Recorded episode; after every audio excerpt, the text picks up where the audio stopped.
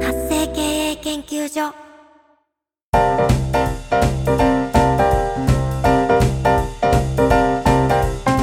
ライン公式アカウントの活用で人生が変わる。こんにちは。LINE 公式アカウントマスターパッション島田です。こんにちは、アシスタントの塩根です。どうぞよろしくお願いいたします。はい塩根さん今日もよろしくお願いしますはい、お願いいたします。はいところであのー春というと花粉症なんですけど、はい、塩根さんは花粉症なんでしたっけ？私はバリバリ花粉症ですね。おお結構ひどいですか？あ、でも、こう、毎年ひどいわけじゃなくて、はいに2、3年にこう、1回ひどい時があるっていう感じですかね。なるほどねうん。いや私あの花粉症でほんとひどくてですねはい。あの春はゴルフに行くじゃないですかはい。でティーショットではい。こう構えるでしょ？はい。そうすると下向くじゃないですかはい。その時に鼻水がブワーって垂れる経験があってですね、すごいですね。もう本当にね、あの、春は芝生がどんどん青くなってね、楽しいんですけど、はい。あの花粉症だけが本当辛くてですうね、ーん、確かに。もうね、本当殺してくれって感じでしたよね。そうですよね。はい今年は島田さんどうですか？今年結構来てましたね。うん。う。そうんですでもねよね、薬飲んでないんですよ。え、そうなんですか？はい。あら。あの、以前よりはね、だいぶ和らいできて、はいはい。あのーまあ、そういう花粉のあるところに行かなければね、ああ、はいはい。はいいいんですけど、まあ、ゴルフ場って結構杉生えてるんでね、うーん、そうですね。もう、本当にね、あの、黄色く染まるみたいなことがよくあったんで、うんうんうんうん。辛い季節でしたけどね。うわー大変ですよね。はい。なるほど、はいなるほど。ところで今日のはいテーマは何でしょうか？はい。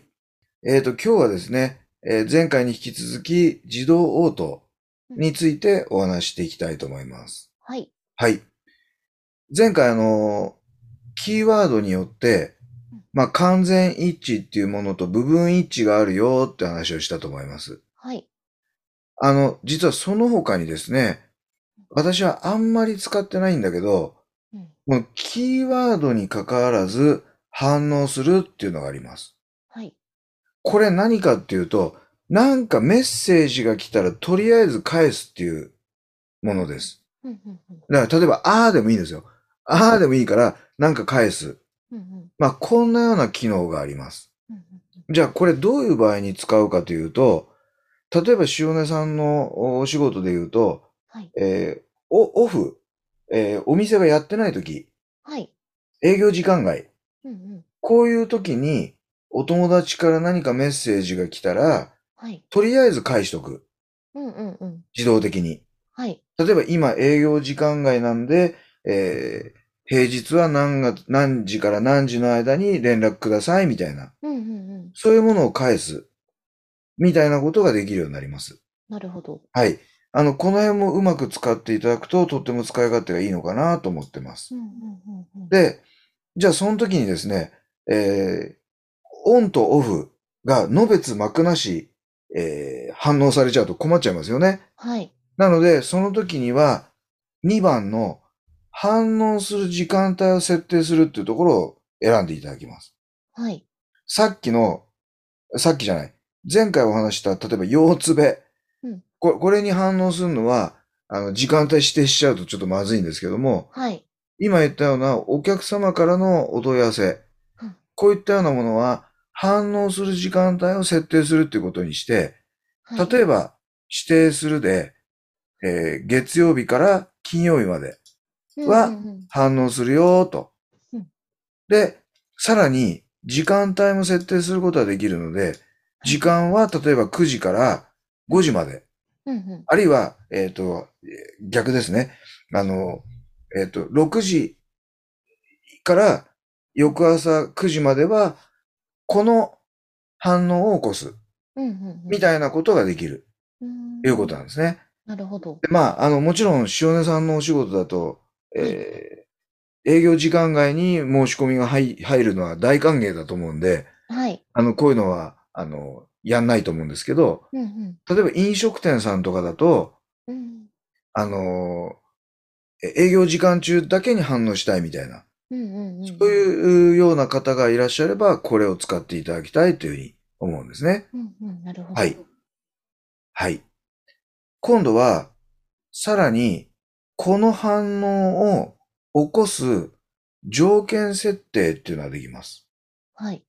例えば、えー、さ、うん、よこの腰つべという言葉に対してうん、どんな反応を示すかっていうことを設定することができるんだけど、はい。さらに、この設定を起こす相手、うん友達を誰にするかうんというものを設定することができます。うんうんうん例えば、これなんでこんなことするかっていうと、もしかすると誤ってですね、あの、YouTube について聞きたいです、みたいなことがあった時に、あの、よ、腰つべって言って、あいけない、送っちゃったみたいな時に、うん。うん。反応してしまう可能性があるんですよ。はいはい。なはい確かに。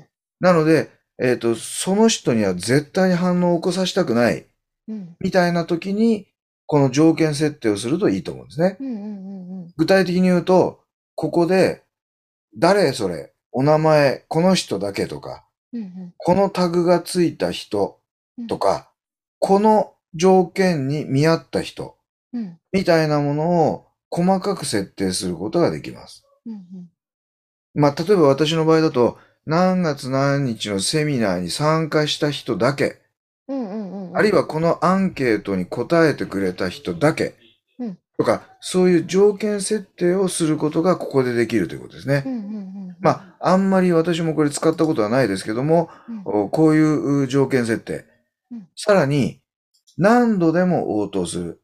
うんあるいは一人一回までしか応答しない。うんみたいなものが選べるので、はい。えっ、と、まあ、貴重な、例えばレポートうんとか、そういったものをお渡ししたいみたいな時には、この応答回数っていうものも設定するといいと思いますね。うんうんうんうん。はい。で、今度はさらにですね、あの、先日、うアクションの設定をするっていうところをお伝えしましたけども、はい。このアクションの設定をする。この、例えば、えー反応が起こった人に対してはうん、あの、いろんなことができるんですけども、お例えば、リマインダーを発動させるとか、うんうん。シナリオを起こすとか、こういったことができるようになるんですね。なので、この、えじょうん、自動応答に関して、いろんな反応を起こすことができるっていうことなので、ここはですね、皆さんが、あの、ご自身のお仕事でどんな風に使えるかなっていうのを考えながらここを設定していただくと、とっても使えるものになるということになりますので、えーぜひ、ここを研究していただくと面白いのかなと思います。はい。ということで、えー今日もこの辺で終わりにしていきたいと思います。塩田さん、今日もお付き合いいただきましてありがとうございました。うんはい。こちらこそありがとうございました。皆さんまた次回の配信を楽しみにしていてください。それではまた次回までごきげんよう。さようなら。